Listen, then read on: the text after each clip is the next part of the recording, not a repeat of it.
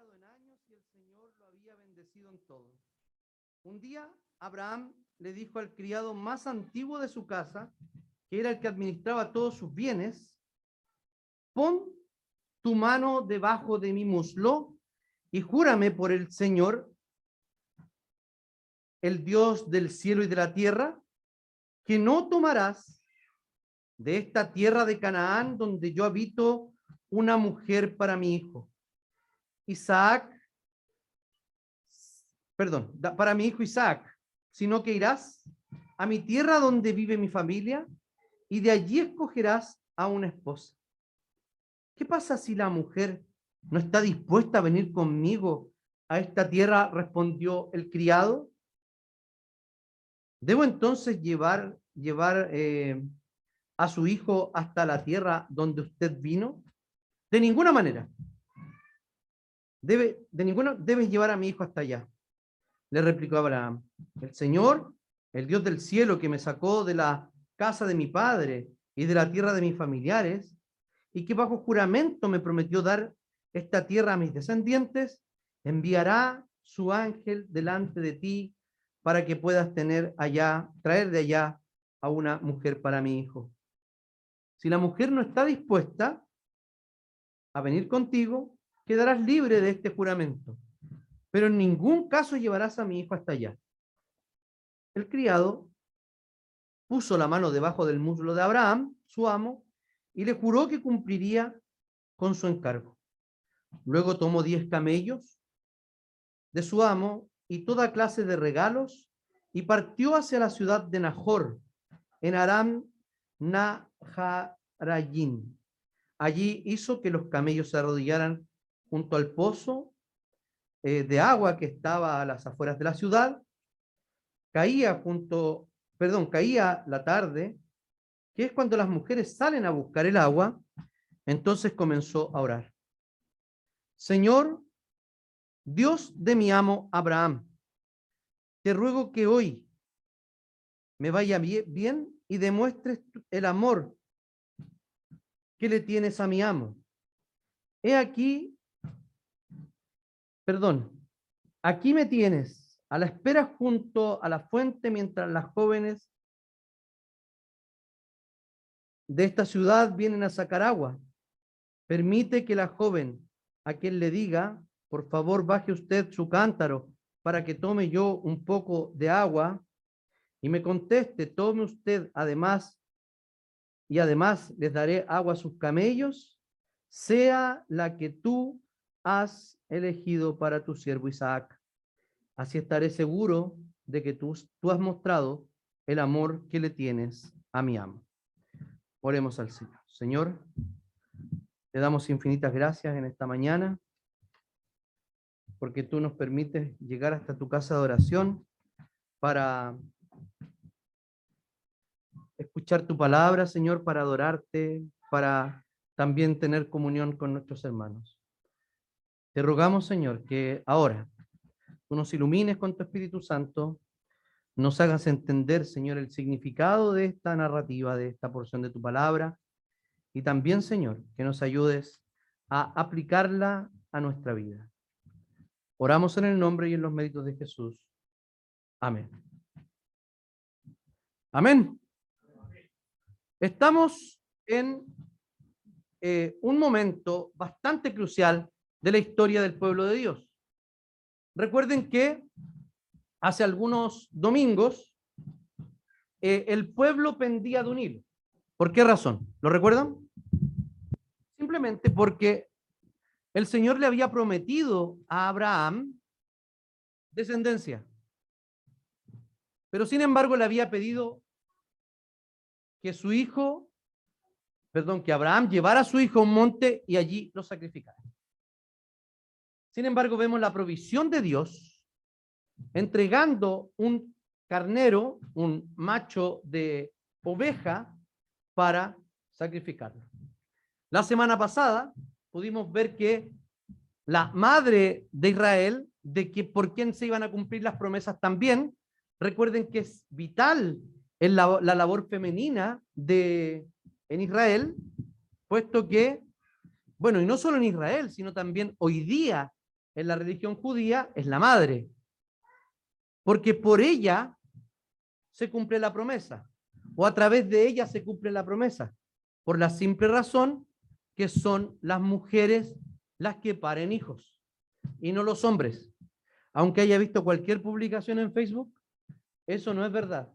O en Instagram, de que hay un hombre y una mujer casados y el hombre de esa relación, siendo mujer, está teniendo un hijo, pero sin embargo, el hombre que dice ser mujer lo está amamantando, pero no puede amamantarlo. No sé si vieron esa noticia. Véanla, por favor. Su mente va a explotar. Es muy difícil comprender esas, eh, eh, esos, esos nuevos algoritmos que realmente son una confusión antibíblica, antinatural y anticientífica. Es la mujer la que trae los hijos a la vida. Entonces, hoy día, en este momento que estamos viviendo en el relato, ¿saben lo que pasa? Es que no hay madre en Israel. La mamá se murió. No hay mamá. O sea, Sara muere e Isaac, teniendo aproximadamente ya 40 años, todavía no está casado. Entonces la promesa del Señor está en cierto riesgo. Vamos a mirar distintos actos en esta, en esta, en esta narrativa, que es bastante larga, es hasta el versículo sesenta y tanto, pero vamos a ir revisando eh, algunos versículos durante eh, la predicación, por favor. La estructura de la narrativa es así. Primero, es Abraham y el criado en Canaán. Luego es el criado y Rebeca en Mesopotamia, ¿o no? Luego, el criado, Rebeca y los familiares de Rebeca en Mesopotamia. Y luego está Isaac y Rebeca en Canaán. Siguiente, por favor, porque aparecen otras cosas más allá. El tema principal, no lo ven de acá, el tema principal en la primera narración, en la primera parte de la narración, es el juramento que el criado, le hace a su amo Abraham. En el segundo tema de, de la segunda sección es la señal. Es, Señor, por favor, si pasa esto, esto y esto, entonces esta es la mujer que tengo que pedirle llevar a otra tierra para que se case con mi amo Isaac. El siguiente es la providencia de Dios. Ese, texto habla específicamente de la providencia, aunque el tema de toda la, de toda la sección es cómo Dios, en virtud de su pacto, es providente y cumple la promesa.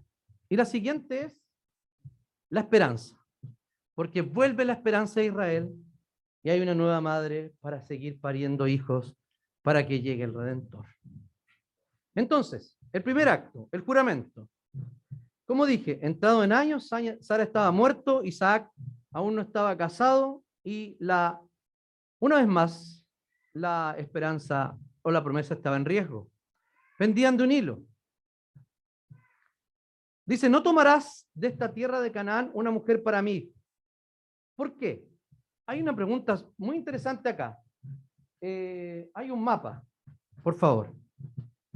Fíjense lo que le está pidiendo a Abraham. Abraham sale de su parentela, que está en Ur de los Caldeos, o sea, en la Mesopotamia. Él era, entre comillas, sí, un pagano. Y luego va a un lugar que le promete que va a ser de ellos, pero no lo obtienen sino 400 años después, después de que están eh, saliendo de Egipto y protegidos por Dios en el desierto, que son los que están oyendo este relato. siempre tenemos que tener esto en mente. No es como Isaac eh, vio este relato, ni como Sara, ni no, sino como los israelitas que estaban saliendo de Egipto y que estaban en el peregrinaje en el desierto, cómo ellos leían esta, este pasaje. ¿Qué les decía a ellos? Porque ellos eran los principales y los primeros eh, receptores del pasaje, de, este pasaje de Génesis. Bueno, también es relevante para cuando ellos estaban eh, cautivos en Babilonia, cuando ellos estaban en la época intertestamentaria donde no hubo relato, no hubo texto bíblico ni revelación del Espíritu Santo, esos 400 años que le llaman 400 años de silencio, como también les hablaba fuertemente en ese tiempo y como también les hablaba fuertemente este pasaje en, eh, en, en el tiempo de Jesús. Y también cómo nos habla fuertemente hoy día sobre la providencia de Dios y el cuidado especial que Dios tiene para con su pueblo. No tomarás de esta tierra. Eh, Abraham sabía el riesgo que si eh, se casaba Isaac con una, con una mujer pagana, ah, es altamente probable que él eh, fuera arrastrado por el paganismo. Los judíos que leían este texto ya habían recibido instrucciones sobre casarse con mujeres que no eran judías. Entonces, ahí parece una cuestión muy fuerte respecto a la etnia porque la etnia está relacionada con creencias.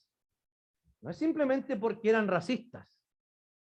Esa es una lectura desde el siglo XXI. No, no eran racistas. El punto era que la etnia estaba asociada a una cultura y esa cultura a unas creencias y eso a una práctica religiosa y eso a un Dios determinado. Y eso es lo que los judíos, ni nosotros, podemos transar. Entonces, aunque es muy probable que Abraham estuviera también pensando en estas cosas, lo más probable es lo siguiente, es hágase la siguiente pregunta, de por qué Isaac, eh, perdón, Abraham no quiere que tome eh, gente de los cananeos. Si Isaac iba a ser heredero de esa tierra, ¿cómo iba a casarse con una mujer que había sido desheredada de esa misma tierra? Es de lógica. La mujer estaba desheredada porque en algún momento Dios iba a entregar esta tierra a la descendencia de Abraham. Y era insólito que una mujer que estaba desheredada de esa misma tierra se casara con un heredero de esa tierra. Entonces la mandó a buscar novia Mesopotamia, al lugar donde Abraham había salido. Y ahí está el viaje. ¿Lo vieron? ¿Vieron la flecha o no? Ya, perfecto. Eh, de nuevo, bien. Ahí más o menos era el lugar donde estaba la familia. De hecho, Abraham vivía más al sur, donde está Ur, allá donde aparece el número uno, es el, rojo, el viaje, de, el viaje de Abraham hasta Canaán. Entonces, ¿por qué razón? ¿Qué pasó allí? Lo manda a la tierra de Ur. O sea, lo manda de una tierra pagana a otra tierra pagana, ¿o no? Eso es raro. Eh, la razón es la siguiente. La razón es que Abraham, vamos a ir al principio del, Génesis, Abraham era descendiente de Set. ¿Se acuerdan quién era Set? ¿Se acuerdan? No se acuerdan. ¿Ah? No, puede ser A. Sem. Set, ¿quién era? El tercero registrado con nombre de Adán. Y Eva, obvio, a medias con Eva. De hecho, siempre habla que Eva concibió y todo, pone a la mujer que es la que da el... Ah, queda a medias con eso en el judaísmo actual, eh, si judío se casa con, judí, con no judía, hijos no judíos. Si judío se casa con judí, si judía se casa con no judío, el hijo judío. Porque la promesa va por la línea de la mujer. Entonces, la envió allá. La razón es la siguiente. Es porque Set era el hijo de Abraham, ¿cierto? Luego, más adelante, podemos ver que eh, dice que Eva dice, dice lo siguiente, tercer hijo de Adán y Eva, a su vez, este fue padre de, también de, eh, ah, dice, eh, dice que en el, en el Génesis dice que desde ese momento cuando Enos, eh, Enos eh, nació, desde ese momento se comenzó a invocar el nombre del Señor. De esa misma línea de Enos viene Noé. Y ahora, como dijo el Marcelo, de él nace Sem, que era el primogénito. De ahí viene el término semita, que está asociado a los judíos. Entonces, de ese Sem, mucho más adelante, nace Taré. Y Taré era padre de Abraham. ¿Qué quiero decir con esto? Quiero decir que la línea eh, la línea de, genealogía no se había cortado desde Sem, luego Enos, cuando dice que desde allí se comenzó a invocar el nombre del Señor, hasta llegar al padre de Abraham, Tarek, y luego a Abraham, y luego a sus hijos. Entonces, podríamos decir que la familia primigenia de Abraham o la ascendencia de Abraham venía de esta línea que invocaba el nombre del Señor, no con claridad de revelación que había tenido Abraham, pero sí él estaba seguro de que de la misma familia de la que había sido llamado él, debía también venir la mujer que iba a ser hija, o sea, que iba a ser eh, esposa de Isaac. ¿Qué viene después, Seba, en el, en el ya, ok. Esto era, la, esto era como lo leían los judíos. Así escuchaban este relato. En su fidelidad al pacto, el Señor provee a Rebeca como esposa destinada para Isaac con vista de dar la continuidad del, al linaje de la mujer, de la simiente de la mujer. Entonces, esta era la respuesta que Dios daba providencialmente para que la herencia para que la simiente siguiera. Y para que tengamos un poquito más claro dónde están parados eh, los, los, personajes, voy a mostrar una, una un pequeño... Eh, fue el mejor que pude encontrar que fue una foto que le saqué a uno de mis libros. No hay más en internet, muy feo. Se fijan, Taré, está ahí arriba. Ese es el papá de Abraham, el que descendió de Sem, del primer hijo de, Noé, el que también descendió de Set, que es línea directa desde Set, o de Adán. Adán, Set, nos saltamos hartas generaciones. Enos, en ese momento se comenzó a invocar el nombre del Señor y parece que hubo una línea familiar que siguió invocando el nombre del Señor. Después de Enos venía eh, eh, Tarek, que era el papá de Abraham. Me salté hartas generaciones. Abraham y Nacor, que es la tierra donde fue a buscar esposa. Luego, mira, miremos acá. Abraham se casa con Sara y tiene por hijo a Isaac, ¿cierto? Pero fíjense acá. Nacor, que era hermano de Abraham, estaba casado con Milca. Y Milca estaba casada con Betuel. Y Betuel y Milca tenían dos hijos, perdón, Nacor, Milca, ahí me faltó el papá de Betuel, Nacor papá, hija Milca, hijo Betuel, y luego Rebeca. ¿Cierto? ¿Se fijan ahí? Pero al lado está Labán, que es hermano de Rebeca, que aparece en el texto, que es el papá de Raquel y Lea, que son los posteriores hijos de Jacob. O sea, todo quedó en familia entre las dos descendencias de Abraham y Nacor.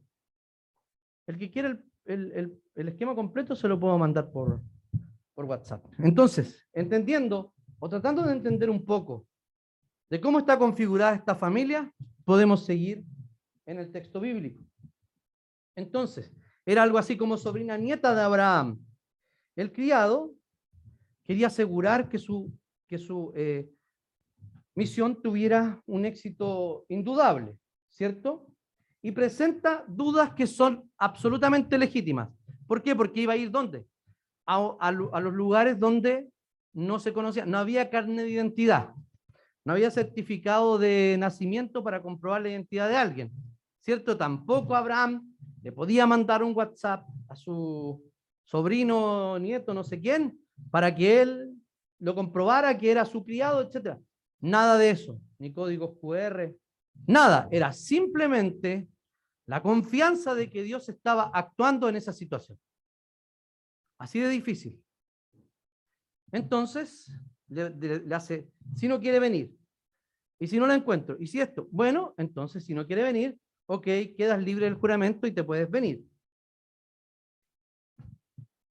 Entonces, hay un texto también que dice, bueno, entonces, ¿por qué no me llevo mejor a Isaac para allá? El texto no lo deja muy claro, ¿cierto? Pareciera que, no, no me muevan a mi hijito de aquí. No, no es eso. Lo que estaba proponiendo, eh, en, una, en versiones más literales se nota, lo que estaba proponiendo realmente el criado era, ¿sabe qué, amo? Es mucho atado hacer esto. Mejor, yo llevo a Isaac, se casa allá y se queda allá. Por eso Abraham en el versículo 7 dice que no. Dice, porque el Señor del cielo me sacó de allá, me trajo y me prometió esta tierra. Entonces yo no voy a hacer lo siguiente, no voy a retroceder hasta donde Dios, de donde Dios me sacó para cumplir su promesa. No, si el Señor cumple su promesa, entonces ciertamente lo hará en la tierra donde él mismo me envió. Y sigue el relato.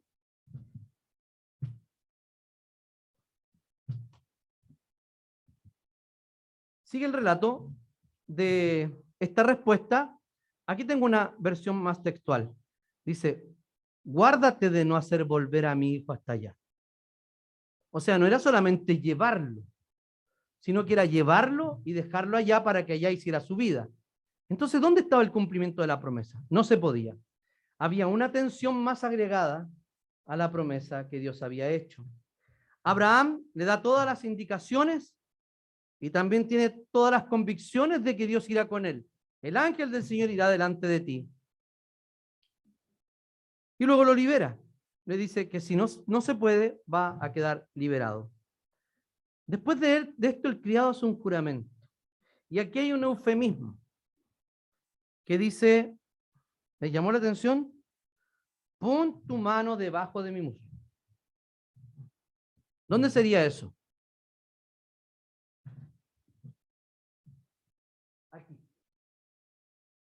aquí.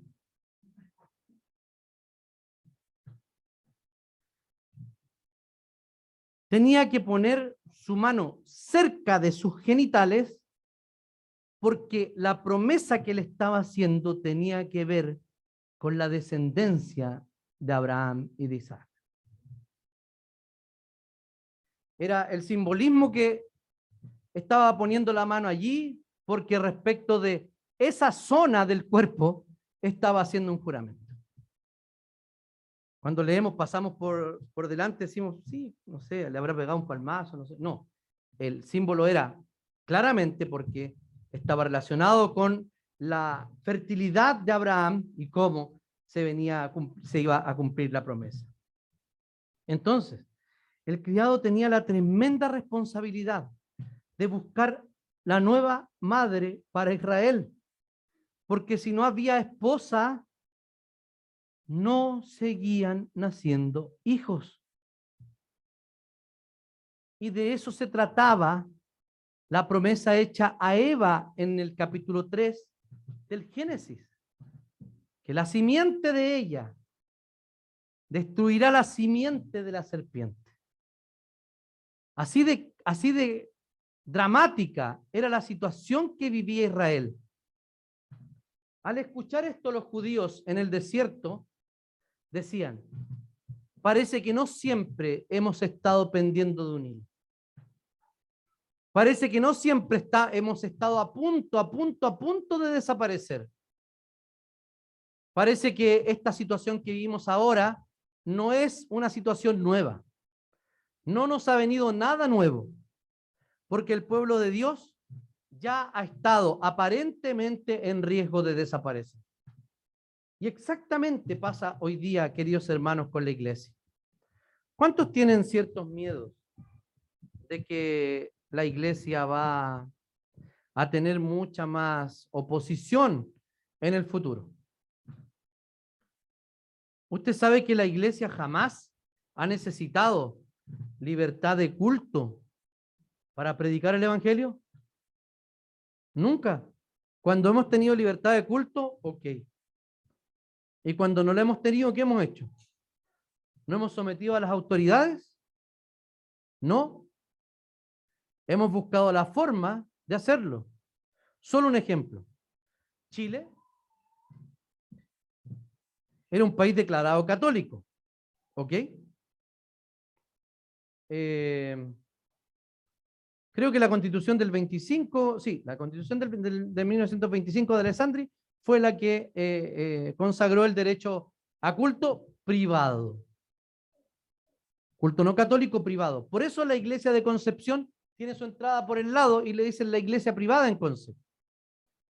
Por eso que la iglesia de Valparaíso está construida más abajo y no tiene un acceso directo que se vea el, el, el, presbiterio, o la iglesia católica le llaman el altar, no se ve desde la calle. La iglesia de San Fernando, también construida así en una L. Uno sube y luego entra a la nave principal. Eran cultos privados. Pero ¿saben qué? David Trumbull, fundador de nuestra denominación, lo que hizo primero fue reunirse eh, y hacer culto en barcos gringos e ingleses. No había libertad de culto, pero les predicaba a sus compatriotas en un barco. Y en términos legales, ¿qué es el barco? Es soberanía del país eh, cuya bandera flamea en él. Y en esos países eran países con libertades de, de culto. Entonces ellos podían, de hecho, la mayoría de ellos eran protestantes. Y hacían culto allí. Luego en las oficinas del Mercurio, de Valparaíso, etc. La iglesia nunca, queridos hermanos, ha necesitado al Estado para hacer correr la verdad. Nunca. Porque no necesitamos que nuestra verdad, que es Jesucristo, sea avalada por el Estado. De hecho, los peores tiempos de la iglesia han sido cuando el Estado ha estado a cargo de la iglesia. Solo una, una, una ilustración más. Francisco de Asís va a hablar con el Papa, no recuerdo el Papa en ese momento, y va a pedir algo, va a pedir una contribución. Entonces le dice el Papa, eh, Francisco, por favor, pide lo que quieras. Ahora no podemos decir no tengo plata ni oro. ¿Sabe lo que contesta Francisco? Le dice, sí, pero tampoco podemos decir, levántate y anda. ¿Saben el texto que me estoy refiriendo? Cuando le dice al, al paralítico, no tengo plata ni oro, le dice Pedro, pero más lo que tengo te doy, levántate en el nombre de Jesús y anda. Sí, en ese tiempo, en la Edad Media, el Evangelio se conservó en las eh, órdenes mendicantes, allí, en los franciscanos, en un montón de personas que querían seguir buscando al Señor y que vieron la opción histórica de separarse del mundo y conservar el Evangelio en esos lugares. La iglesia siempre ha sido cuidada por el Señor. Aunque parece que estamos pendiendo de un hilo, en varias épocas de la historia y probablemente más adelante, el Señor no dejará que caigamos. Cuando llega a Nahor, el segundo acto, en el noreste de Mesopotamia, y tiene la conversación con Rebeca. Esta conversación eh, que tiene es vital, porque aparece inmediatamente y se da cuenta de que ella es la mujer eh, de, para Isaac. O sea, fue, ¿cómo decirlo? Amor a primera vista, pero del criado. El criado se da cuenta y dice, esta es la mujer de mi amo. la flechita que les mostré es aproximadamente un viaje de 650 kilómetros, que al caminarlo, eh, al caminarlo, digamos, de corrido, sin parar y sin dormir, duraría 133 horas, aproximadamente seis días. Pero los escritores y estudiosos de la época creen que se demoró un mes. O sea, durante un mes, vemos más adelante que oraba eh, el criado, seguramente estuvo orando y pidiéndole al Señor que le mostrara y que él tuviera éxito en lo que iba a hacer. La tarea entonces no tenía solo la dificultad del viaje, hermano, sino que también debía encontrar a la mujer que se emparentara con la familia de Abraham y que estuviera dispuesta a volver a Canaán, un lugar desconocido, volver con un hombre desconocido y a una tierra desconocida. Prácticamente le estaba pidiendo lo mismo que Dios le pidió a Abraham. Y podemos ver que Israel sabía, sabía de qué estaba hablando, de la señal. ¿Por qué razón? Cuando pide la señal el, el criado, ellos sabían que Dios guiaba a su pueblo con señales.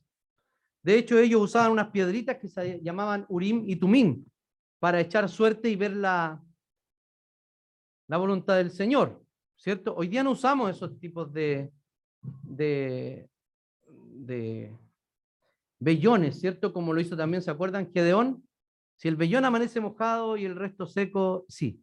Ahora, si el vellón amanece seco, y le puso como tres pruebas al Señor, y el Señor le, le dijo que sí. Estoy seguro que más de alguno ha hecho esto. Señor, si pasa esto, bla, bla, bla, y estoy seguro también que hemos desobedecido. A pesar de que ha pasado lo que el Señor, lo que le hemos dicho al Señor, y el Señor en su misericordia nos ha respondido de esa manera, de igual forma hemos dicho, no, pero no de esto debe ser coincidencia. No, esta cuestión no debe ser, no debe ser verdad. ¿Cierto? Amén. ¿Quién les cuenta esto? Entonces, el ángel irá delante de él. Entonces, ese viaje que acabamos de ver en, acabamos de ver, bueno, estoy pensando en varios casos más. Eh, el ángel eh, ellos sabían de lo que estaba hablando. El ángel va delante de ti, sí. Ellos iban con columna de humo en el día, columna de fuego en la noche. El Señor los iba guiando. ¿Qué más les dio? Cada día les dio maná del cielo. Cuando querían comer carne, ¿qué les envió? Codornices. Cuando necesitaban agua, ¿qué hizo el Señor? De la peña, de la piedra, salió agua de la piedra. Entonces, ellos sabían lo que era el cuidado de Dios pero debían estar conscientes de que no solo en ese minuto ellos estaban en riesgo, sino que la promesa del Señor siempre estuvo en riesgo. ¿Saben cuándo estuvo en riesgo por primera vez? En el Edén. Y la mujer comió y el hombre también. Luego estuvo en riesgo cuando? Cuando la maldad llegó hasta el cielo con el diluvio. Y el Señor destruyó la tierra, pero salvó a algunos. Después de un tiempo, ¿qué pasó? Babel. Y si seguimos más adelante respecto a la promesa, Herodes intentó matar a Jesús. O sea, la venida del Redentor y la redención en general siempre ha trabajado el Señor al límite con ella. Entonces, en tercer lugar, vemos al criado y a Rebeca en el pozo. Se encuentran y es de vital importancia este relato. ¿Saben por qué? Porque utiliza de aquí en adelante, hasta el 61, él va a utilizar 60, perdón, 51 eh, versículos para contar desde cuando se encuentra con, eh, con Isaac, no, cuando se encuentra con Rebeca en el pozo, y luego hasta cuando, antes de que llegue con Isaac. Es muy importante el discurso que da el criado. Entonces, el criado llega al lugar no sabiendo quién era la mujer, y el sirviente debía buscar la forma en que el Señor le indicara. El hombre estaba orando, le dijo al Señor que le mostrara de tal forma, y antes de que terminara de orar, dice el, versículo 15, que ese no lo leímos, dice, antes, aún no había terminado de orar, cuando Dios, cuando vio que se acercaba Rebeca con su cántaro al hombro. Rebeca, hija de Betuel.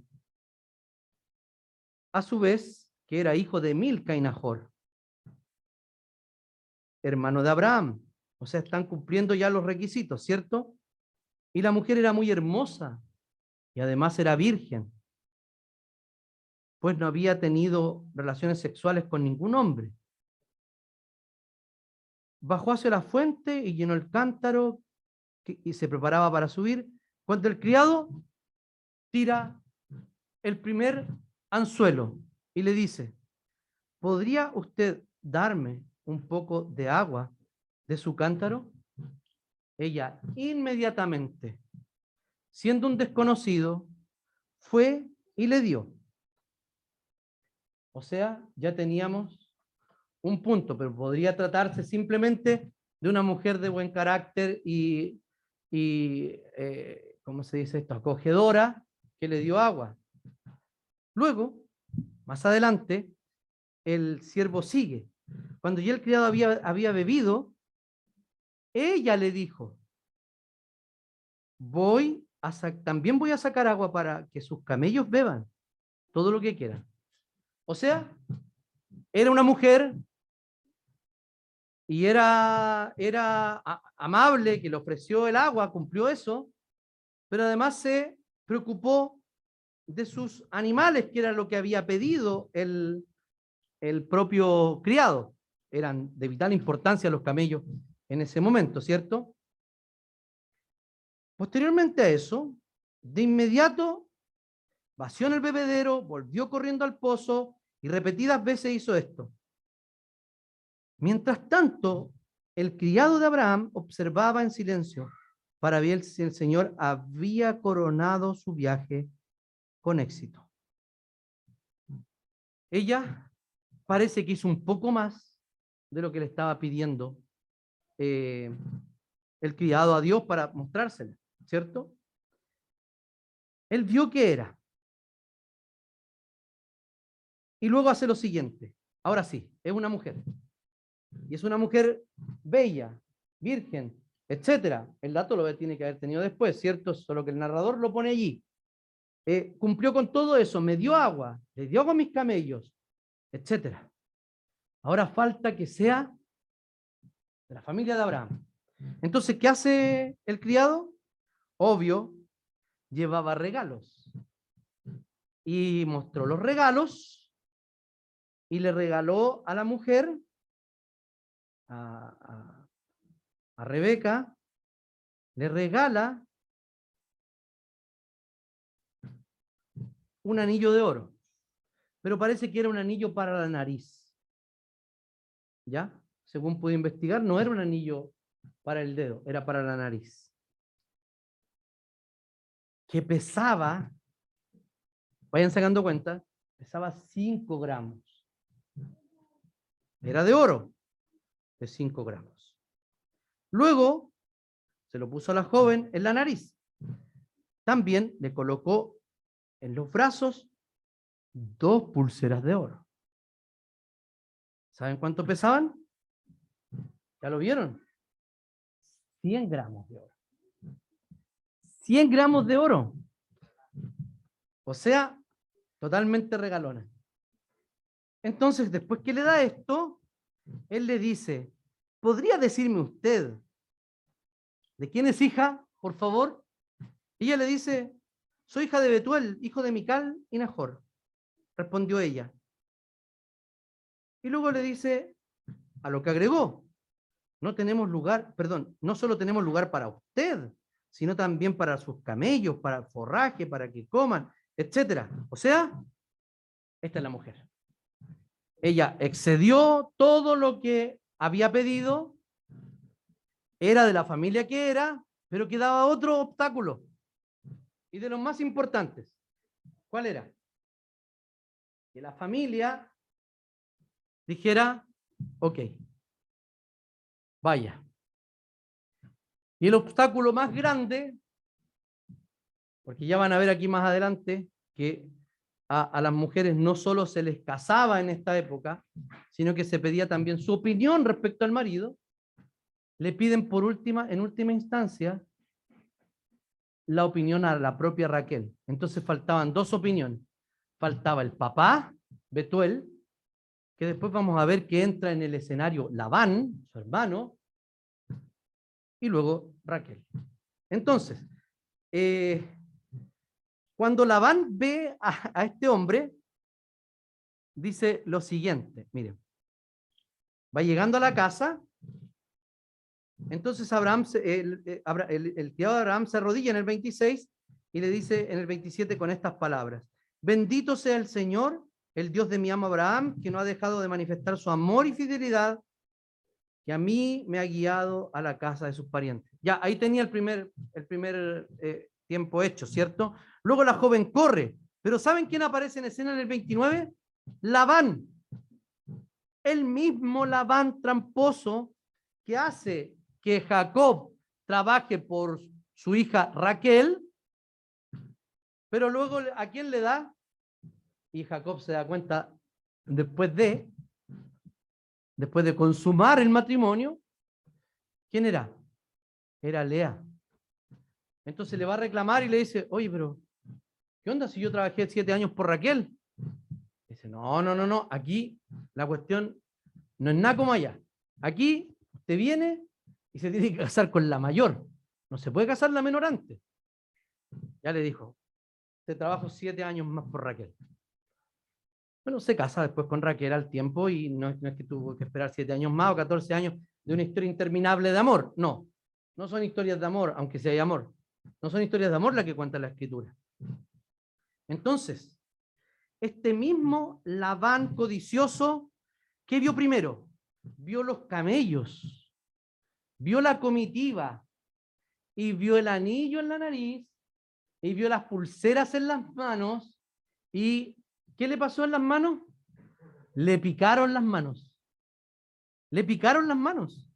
Entonces le dice, bendito sea el Señor, le dijo, ¿Por qué te quedas afuera? Ven, he preparado la casa, vamos. Enseguida la van despejó, eh, perdón, eh, desaperó,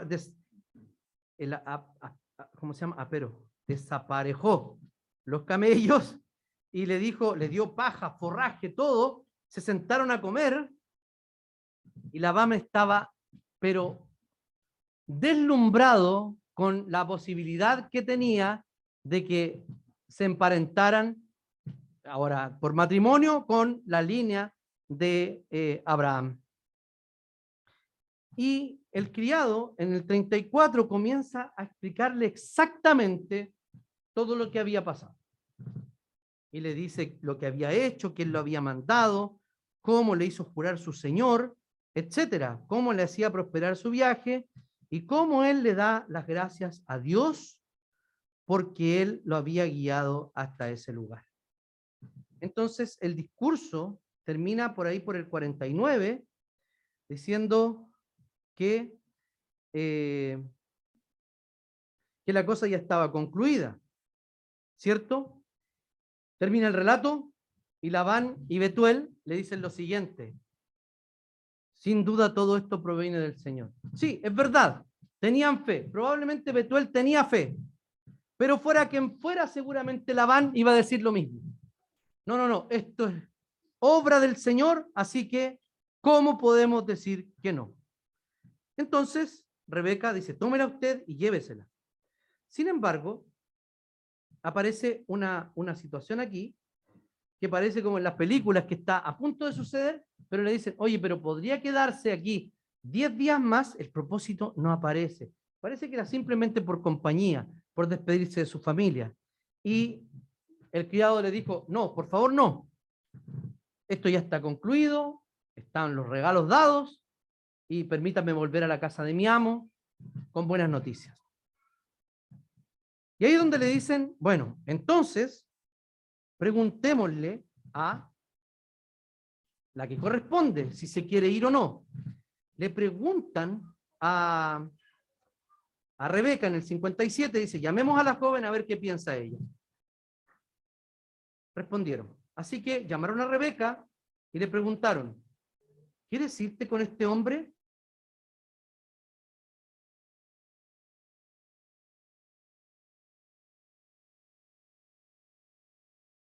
Casarse también con un hombre que no conocía, pero estuvo dispuesta a hacerlo. ¿Por qué es tan clave a la mujer en, el, en la historia de la salvación? Tenemos un relato tremendamente parecido cuando, cuando Abraham, cuando el Señor, perdón, cuando el Señor le dice, cuando el Señor le dice que a, por medio del ángel le dice a María, María, vas a ser madre de tal y tal. Y María le dice, pero ¿cómo? Ella presenta una justa duda. Si no conocido hombre. Él le dice, del Espíritu Santo será concebido un hijo y le explica el ángel. Y ella dice, heme aquí, Señor, que se haga contigo, conmigo tu voluntad. Era una niña aproximadamente entre 14 y 15 años, que estuvo dispuesta no solo a un lugar desconocido como lo hizo Rebeca, con un hombre desconocido, sino que puso su vida en peligro. Porque en Israel, tener relaciones antes del matrimonio, y sobre todo en ese periodo de casamiento o de eh, antes del desposamiento, que sería un periodo de un año que se prometían ambos, estaba embarazada. ¿Quién le iba a creer que era del Espíritu Santo? A ver, ¿quién creería que alguien quedó embarazada por el Espíritu Santo? Bueno, exactamente allá pasaba lo mismo, hermanos. Porque ni José, que era tan bueno, que le iba a dejar en silencio, le iba a creer eso. Pero se le apareció el ángel en sueños y le dijo, y José también creyó.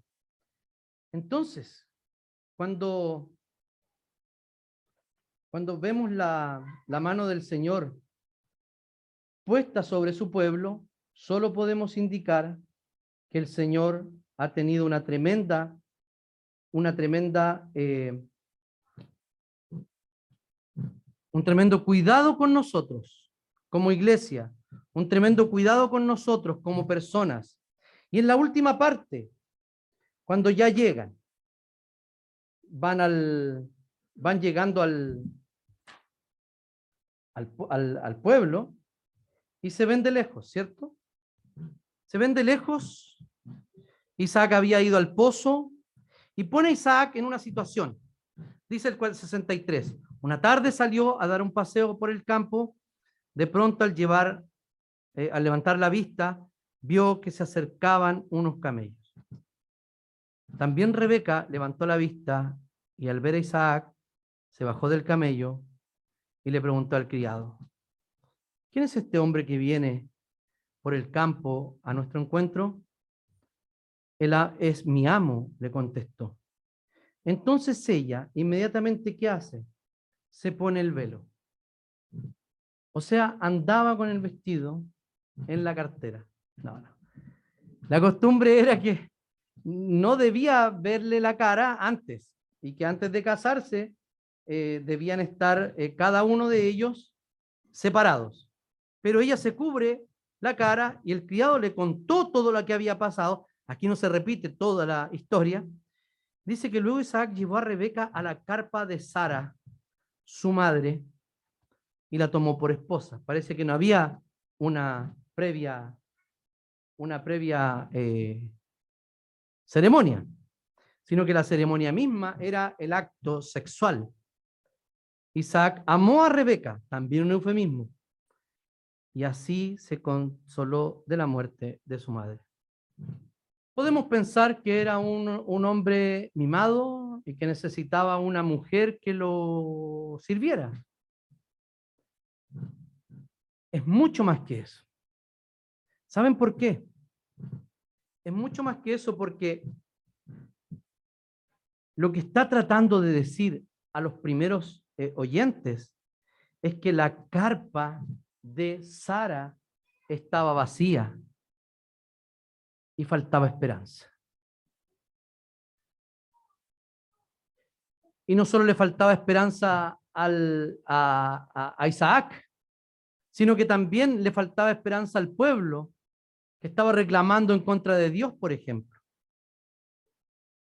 Cuando se produce este encuentro, lo que dice el texto es que Israel vuelve a tener una madre y el, la promesa sigue en efecto. ¿Cuántas veces, queridos hermanos, nosotros, viendo este cuarto acto de Isaac y Rebeca, hemos creído y hemos estado tan desesperanzados como estaba Isaac? Él estaba triste, había vuelto del pozo, estaba meditando, salió a dar un paseo y de repente aparece la esperanza. De repente aparece la esperanza. Déjeme explicarlo de la siguiente manera. Nosotros no estamos como Isaac. Siempre estamos metidos en nuestros propios problemas. No somos capaces de levantar la vista porque si levantamos la vista de las, de las situaciones en que estamos,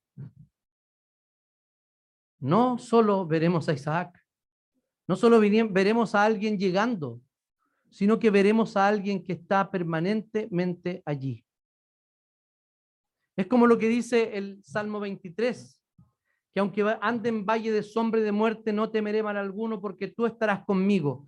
Tu vara y tu callado me infundirán aliento. Fíjense, la escena es esta del Salmo. Está oscuro, valle de sombra y de muerte. No puedo ver a nadie. Sin embargo, sé que Dios está allí. ¿Cuántas veces hemos despreciado al propio Cristo por las situaciones que vivimos en la vida?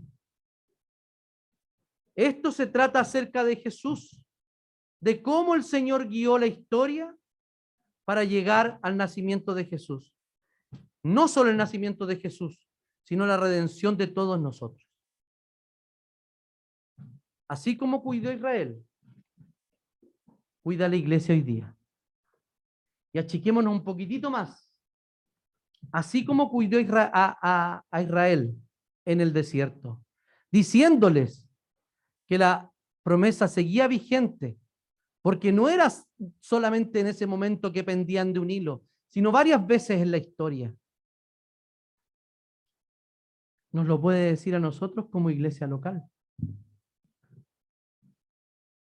Podemos, después de la noticia que hemos tenido sobre que no hay financiamiento para nuestro templo, podemos decir, bueno, el Señor uh, no nos acompaña, el Señor nos respalda, el Señor no nos cuida. Y díganme, Saque eso, despeje esa variable. ¿Podemos decir que el Señor nos ha descuidado? No. ¿Podemos decir que el Señor nos abandonó? No. ¿Podemos, ¿Podemos decir que ya no hay esperanza? No. Porque ser creyente y ser iglesia no se trata de un espacio físico.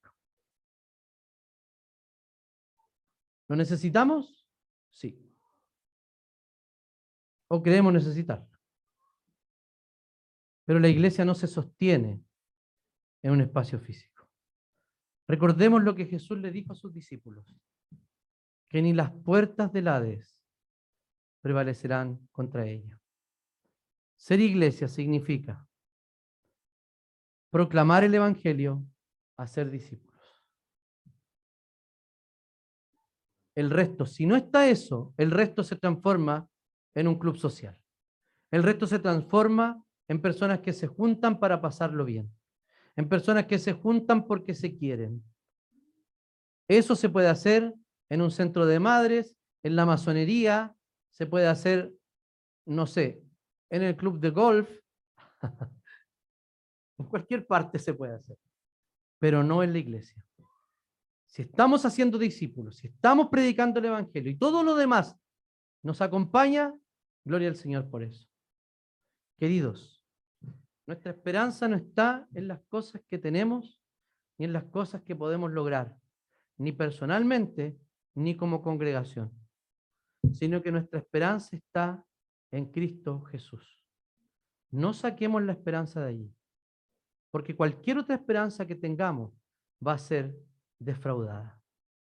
Que el Señor nos bendiga y nos ayude con este relato largo, entender la providencia de Dios actuando en medio nuestro. Oremos al Señor. Señor, te agradecemos, te bendecimos porque tú eres bueno con nosotros. Y nos has dado, Señor,